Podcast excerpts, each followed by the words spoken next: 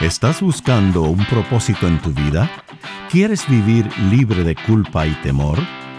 Bienvenidos a Conéctate a la Vida, donde te ofrecemos al Jesús auténtico, la única fuente de gracia y amor. Y aquí está Elizabeth Talbot con Gustavo Squarson. Bienvenidos a nuestra serie Elegidos. Soy Elizabeth Talbot.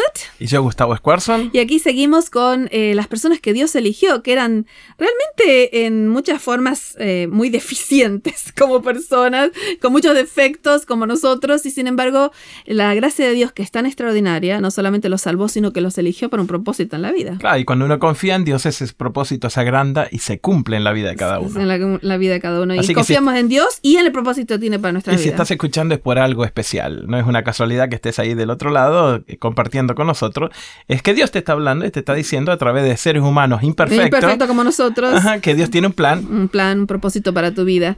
Eh, para mí me llama mucho la atención, este, esta semana estamos haciendo cinco de los discípulos de Jesús, este, ¿Por qué Jesús les dijo en Juan 15, versículo 16, yo los elegí a ustedes, ustedes no me eligieron a mí? Para, a cada rato les, les, recordaba, yo los elegí a ustedes. Me imagino que muchas veces los discípulos decían, no sé, ¿cómo podemos ser nosotros discípulos de este maestro, no? O a veces se te sube la cabeza, ¿no? Como que vos decís, ah, mira, yo estoy en esta posición porque me lo merezco, oh, porque... Quizás por eso, porque no eran muy humildes que digamos tampoco. Me parece, ¿no? Porque le costó bastante entender que el reino no era de este mundo, ¿no? Sí, sí. Entonces me parece que Dios le dijo, hey, mire, yo lo escogí a ustedes, las características de ustedes no son las que el mundo está buscando, pero es la que yo estoy buscando porque mi reino es de otro mundo. Es de otro mundo, qué lindo. Este, hoy vamos a hablar de uno, eh, de un discípulo que fue conocido por otra cosa muy diferente lo que él era originalmente, porque no sé si alguien que nos está escuchando o, alguno de los que estamos hablando hemos tenido problemas con mal genio. no, para nada. no, para nada, nunca, levanto la voz. nunca levanto, no me pongo nervioso, nada. No me mires así no me Sí, este, resulta que este discípulo tenía mal genio, un temperamento fuerte, como decimos en Argentina, de pocas pulgas, tratando de controlar todo y a los que no estaban con él los quería quemar. Este... Hasta el punto de que los llamaban hijos del trueno, ¿no? Fíjate que... Jesús le puso el sobrenombre. Para que Jesús le ponga un sobrenombre. Así que han sido terrible estos muchachos. Sí, sí, él, él y, su, y su hermano, este hermano Jacobo, Jesús les dio a Juan que es el discípulo que vamos a ver hoy, a Juan y a Jacobo les dio el sobrenombre Hijos del Trueno. ¡Qué bárbaro! Así que imagínate que, que, se ve que tenían una, eh, un mal genio bastante grande. Okay. entonces, Juan, que fue después conocido como el discípulo que hablaba del amor y... Qué contraste, ¿no? Se va de un extremo al otro, increíble. Sí, sí, sí. sí. Eh, la verdad que, el proceso me gustaría que lo hablamos. Y, porque... y, de eso vamos a hablar un poquito, porque a veces la gente dice, bueno, Juan seguramente hablaba del amor porque era muy amoroso por naturaleza, capaz que era hereditario, ¿no?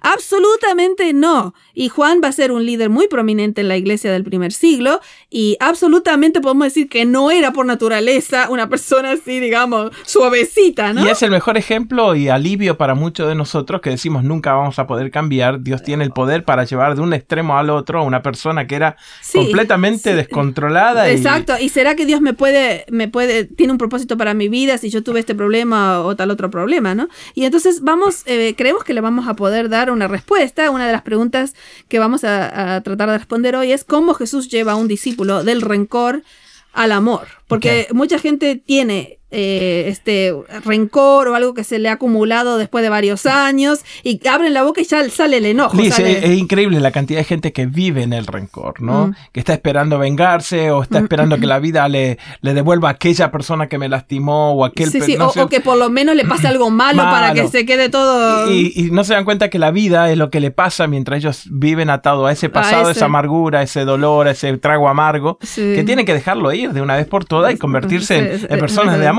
Sí, y, en realidad eh, a mí me gusta mucho la definición de, rencor que dice que es como tomar veneno esperando que tu enemigo se muera. Claro, claro. Este, Y, eso le pasaba a mm. Juan, ¿no? Y entonces vamos a ver quién era Juan. Juan era hijo de Zebedeo, hermano de Jacobo, lo pueden ver esto en Lucas capítulo 5. Su familia parece haber estado bastante bien eh, económicamente. Económicamente dicen que no, que tenían un buen pasar. Tenían bote, tenían un negocio de pesca. Este, Jesús le dio este sobrenombre, como le dijimos a los dos hermanos.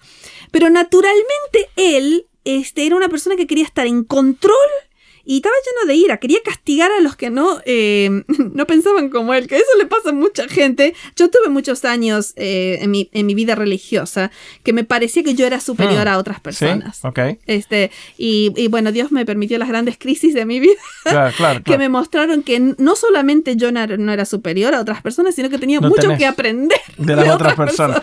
Y a veces tenés, y, Dios te pone para aprender de personas que vos considerabas que de esta persona. Aparte, ¿sabes qué? El asunto del control es importantísimo para cualquier caso emocional, de adicciones, de pasado, porque hasta que vos nos digas, yo no tengo el control, no puedo controlar, yo le llamo a mi perra en casa, Suki, la tipa se da vuelta y se va, no controla ni mi perra. Entonces, eh, eh, no puedo controlar situaciones. Voy a vivir amargado. Es un tema ah, serio, serio, bien porque, profundo. Porque es un, eh, es el, cómo voy a vivir mi vida, es, a través de qué lentes, de qué, foco voy a tener para mi vida. Y entonces, en, este caso, vamos, eventualmente él se dio por completo a la gracia de Dios, que fue extraordinario y lo, lo, cambió, ¿no? Sí, sí, y Dios lo pudo usar grandemente. O si no, puede ser lo que él pedía, ¿no es cierto? Yo sé que ahora vamos a leer, pero cuando él dice que descienda fuego del cielo, es lo que hago cuando yo quiero tener control de otra gente o de las circunstancias. A, este que no, piensa como yo, quiero quemarlo, ¿no? Y lo quemo, lo quemo porque lo saco de mi vida, lo ignoro, no le hablo más y estoy perdiendo mi matrimonio, mis hijos por este tipo de situaciones. Entonces vamos a ver cómo era naturalmente Juan. Vamos a leer Lucas capítulo 9, versículo 49 y 50. Acuérdense que ya es discípulo de Jesús, no es que está ya... Sí, no es que está empezando. Entonces respondiendo Juan le dijo, Maestro, hemos visto a uno que echa fuera demonios en tu nombre y se lo prohibimos porque no nos sigue a nosotros. O sea, yo ya, le veo la, la, vocecita de actitud. vos, vos, demonio, no echás. No, no, no, Eso solamente. ¿Quién es discípulo acá? Vos no sos. Jesús le dijo, no se lo prohíban. También me imagino la cara de Jesús, ¿no? No, se lo prohíban porque el que no está contra nosotros, con nosotros, está. Y, pero, y uno dice, bueno, seguramente ya aprendió la lección. Pero resulta que pasó un tiempo, Jesús empezó a ir a diferentes eh, aldeas y no todos lo recibían. Este, claro, claro, no, tenía aceptación, ¿no? Y entonces, en un momento pasa algo muy interesante, justamente después de los versículos que, eh, que dice ahí eh, que no le recibieron en una de las aldeas.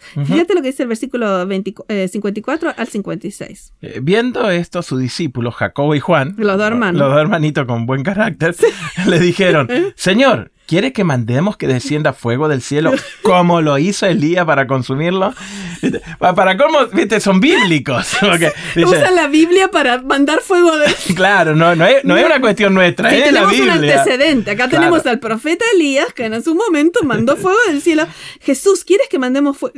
Para colmo, como que ellos tenían el poder de decir fuego. Y vámonos. Pero, viste, hay que tener cuidado porque, viste, la, la Biblia no nos autoriza a veces a sanar nuestras heridas hiriendo a otros. ¿No? Solo eso, sino queriendo controlar cada persona este, que piensa diferente o que, o que, por ejemplo, acá él le dice, le dice en el versículo 55, le dice Jesús, vosotros no sabéis de qué espíritu sois. Están confundidos ustedes. dice, porque el Hijo del Hombre no ha venido para perder las almas de los hombres, sino para salvarlas.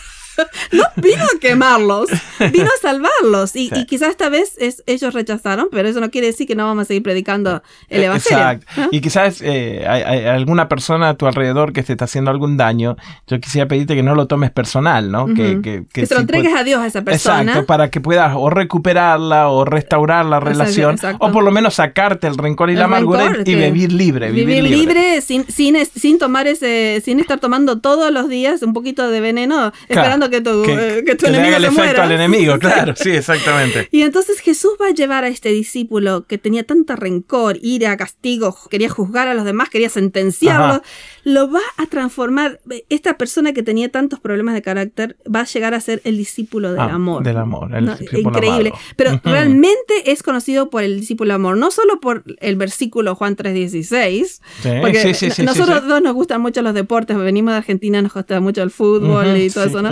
En cada estadio, en cada partido, vas a encontrar una persona con una señal. Ajá. Que dice Juan 3.16. ¿no? y, Juan 3.16, por supuesto, es el Evangelio en un versículo. Y hasta el eh, punto de que nosotros no hemos olvidado la historia de los hijos del trueno y del carácter. Y todo eso, y porque Juan habló del, amor. Del amor. Y, es tanto el, énfasis que él le da que nosotros lo tomamos hasta como un chiste, lo de Elías que baje del cielo. Sí, sí, sí. Pero Era, era real para él. Claro, él era. fíjese, Juan 3.16 dice: Porque de tal manera amó Dios al mundo que Dios su Hijo unigénito. ¿Para qué? Para que eh, cualquiera que crea en él, todos, pero fíjate que en aquel momento este, él quería matar a los samaritanos, pero eh, él llegó a escribir eso para que todo aquel que cree no se pierda, más tenga vida eterna. Así que fue opuesto. Abraza el concepto de Jesús y se va al, al, inclusivo a todos. Entonces, tanto es así que él en su evangelio ni siquiera quiere nombrarse a sí mismo, sino que dice, yo soy el discípulo que Jesús amaba. Y entonces muchos dicen que tuvo que esperar hasta el fin del, del primer siglo para escribir el evangelio porque sí, todos los discípulos van a decir, no, yo soy el que Jesús amaba. ¿Todavía? sí, y, fue, el único discípulo que quedó. Juan fue el último que murió de los discípulos. Y ahí, escribió. Y ahí escribió eh, a final del primer siglo, yo era el discípulo que Jesús amaba. Resulta que Mateo habla del amor 17 veces, fíjate. 17. Lucas, Lucas 19 veces, que es bastante. Sí. Juan habla 109 veces del amor, 57 uh. veces en el Evangelio y 52 veces en las epístolas. ¡Qué bárbaro! Así que él, realmente el amor llegó a ser eh, el, el un estilo de vida, ¿no? No solamente el tema de su vida. Sí, sí, sí. Él, él, veía a Jesús como una persona que lo había amado tanto, a pesar de que era del trueno, que eso es esa gracia extraordinaria. Otra vez volvemos. Cuando uno te aman tanto, cuando uno te, se transforma tanto, te, te vas al lado donde vos te sentiste sí, ¿dónde te vas a ir sino a donde te amaron? Claro, claro. Y donde curaste las heridas y, lo transmití, ¿no es cierto? Y, y, él fue eh, grandemente atraído por el amor este. Lo vemos siempre cerca de Jesús, a lo último, eh, en Juan 13, por ejemplo, cuando Jesús le va a lavar los pies a los discípulos, ¿te acuerdas? Juan 13, este, dice que eh, Juan estaba reclinado este, con Jesús y Pedro le decía, pregúntale quién es el que lo va a traicionar. o sea que estaba bien cerca de la intimidad, siempre, ¿no? Siempre estaba cerquita de Jesús, porque ah, hubo lo, de tal manera llegó a quererlo a Jesús porque Jesús lo había querido cuando él todavía era el hijo del trono. Ahora te demuestro otra cosa, ¿no? El amor es, cercanía, ¿no? Eh, Juan estuvo íntimamente relacionado en palabras, en afectos, en, señales. Cuando vos estás cerca de Jesús es contagioso. Sí, el otro día alguien me dijo, ¿por qué no predicas un poquito más de la santificación? de cómo tenemos que ser mejores y esto y lo otro, ¿no? Eh, hace dos días vino alguien a hablarme, ¿no? Y yo le dije, ¿cómo somos transformados? Bueno, dice él, eh, yo le digo, ¿no es que mirando somos transformados? Este, sí, me dice. Bueno, le digo, ¿y a quién tenemos que mirar para ser transformados? ¿A mí mismo me tengo que mirar lo bien que estoy haciendo? ¿O tengo que mirarlo a Jesús? Si yo lo miro a Jesús, es su problema cómo me va a transformar a Exacto, exacto. Yo voy a mirar a Jesús porque ahí es donde encontré todo. Y no es por un invento, sino que la Biblia dice, míreme a mí, ¿no es cierto? Y yo les traeré vida, ¿no? no Exactamente. Es, completamente lo que la Biblia dice. Exactamente. Si no podemos mirar a la conducta y ahí estamos un poco más complicados. Claro, porque la conducta es lo que Dios va a hacer en mí. Este, pero si yo me miro a mí mismo, me empiezo a poner orgulloso de que mírenme yo que puedo lograrlo, yo puedo hacer Y ahí es donde quiero bajar el fuego al cielo porque creo que tengo poder y tengo orgullo, etcétera, etcétera. Bueno, saben que Juan siguió a Jesús al mismo juicio y fue el único testigo ocular de los discípulos ah, a los pies de la cruz. Ah, fue el único que estaba ahí, ¿no? Ah, estaba ahí todo el tiempo, ¿no? Muy bien. Y a mí me encanta el hecho de que a Pedro Jesús le dijo, pacienta mis corderos. Cordero. Pero a, Juan, ¿qué le dijo? que cuida a la mamá, ¿no? Qué interesante. Es buenísimo, buenísimo. A Juan le dijo, dijo, a ver, ¿quién puede cuidar a mi mamá? Y dijo, no, a Pedro le voy a dar eh, la iglesia. Sí. A Juan le voy a dar a mi mamá. Así que ahí te das cuenta cómo llegó Juan a ser una persona eh, paciente, amorosa, de haberlo visto a Jesús, que tanto así que le dio su madre. Qué bárbaro. es, un detalle tan fino, tan, tan, espectacular de lo que hace la transformación. Sí, la mayor debilidad que tenía Juan eh, llegó a ser su mayor don. Y, fue, y, y, y, él nos dice, mirad qué amor nos ha dado el Padre. Esto es en 1 Juan 3.1. Mirad cuál amor nos ha dado el Padre, que seamos llamados hijos de Dios. A él le parecía que era algo increíble que Dios le hubiera dado esa magnitud de amor. Y esa es la magnitud de amor que te queremos presentar en este día. No importa lo que hayas pasado, de esa manera te amó Dios a ti. Gracias por acompañarnos en Conéctate a la Vida. Para devocionales, videos, libros en audio y mucho más, te invitamos a que bajes nuestra aplicación Jesús 101 y que visites nuestro sitio de internet jesús101.tv. Nuevamente, jesús101.tv. Hasta pronto y recuerda que con Jesús puedes vivir sin temor.